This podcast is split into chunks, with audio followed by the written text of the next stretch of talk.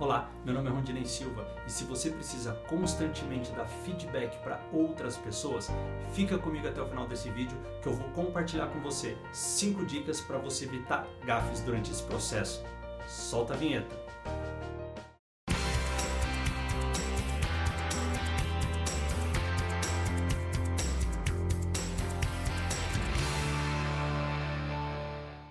Bom, primeiro antes de começar, o que é feedback?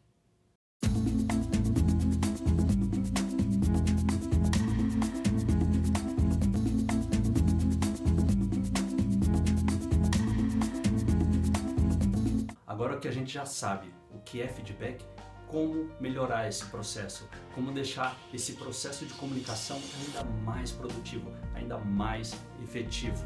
Mas antes de chegar nos cinco pontos que vão te ajudar a ter um feedback melhor, eu quero te contar uma história que eu ouvi recentemente.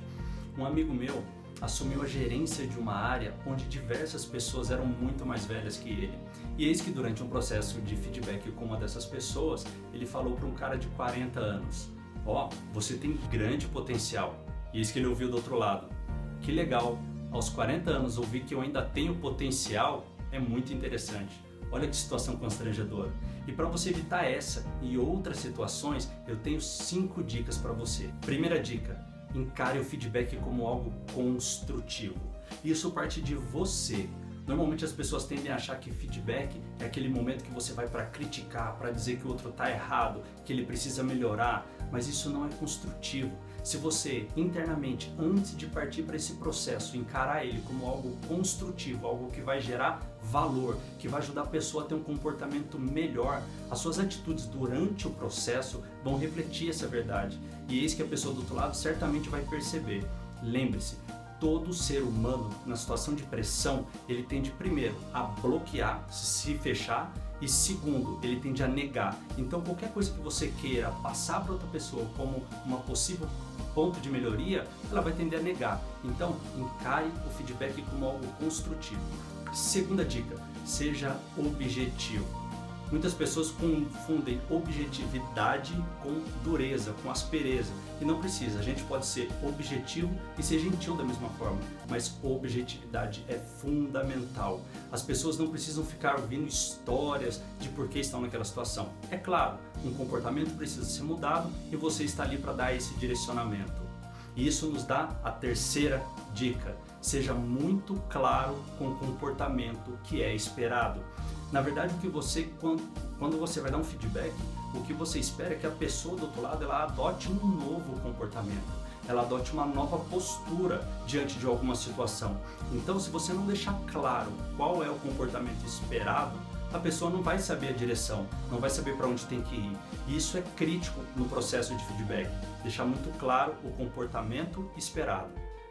Quarta dica: perguntas podem transformar muito mais do que afirmativa. Isso não sou eu que estou dizendo. Sócrates já dizia isso há 400 anos antes de Cristo. Ele incentivava as pessoas a gerar conhecimento através de perguntas, questionamentos. Quando você guia uma pessoa por um processo de perguntas, a resposta que ela tem que dar gera auto, auto-reflexão, gera um autoconhecimento. E nesse sentido, a pessoa se sente muito mais convencida, muito mais influenciada a adotar esse novo comportamento do que simplesmente você chegar com afirmativos do que tem que ser feito, do que tem que ser feito.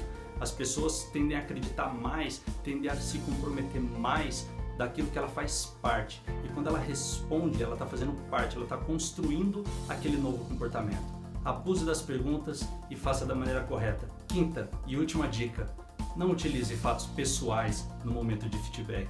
A pior coisa que tem é você olhar para alguém e falar: eu faço assim, eu faço assado, eu consegui isso, eu consegui aquilo. A pessoa do outro lado, me desculpe, não quer saber se você fez ou conseguiu. Ela quer saber o que ela precisa fazer para conseguir, o que comportamento ela precisa adotar para conseguir atingir algo esperado. Então, ficar falando de você e também ficar usando exemplo de outras pessoas não ajuda nada no processo, só cria um bloqueio na comunicação. Isso vale tanto para o processo de feedback quanto para outras conversas com relacionada à mudança de comportamento. Então, não fique falando sobre você, sobre seus feitos, sobre as suas conquistas, tampouco usando outros funcionários, amigos, outros exemplos. Mantenha o foco na pessoa e no comportamento novo que é esperado dessa pessoa. esse foi o vídeo de hoje. Espero que você tenha gostado e também quero ver os seus comentários, o seu feedback aqui embaixo. Diga para mim o que você gostou, o que você não gostou e se ainda ficou alguma dúvida com relação a esse tema.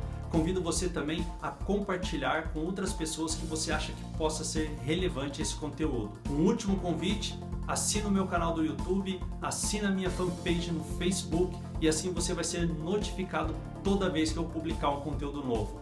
Grande abraço, a gente se vê no próximo vídeo.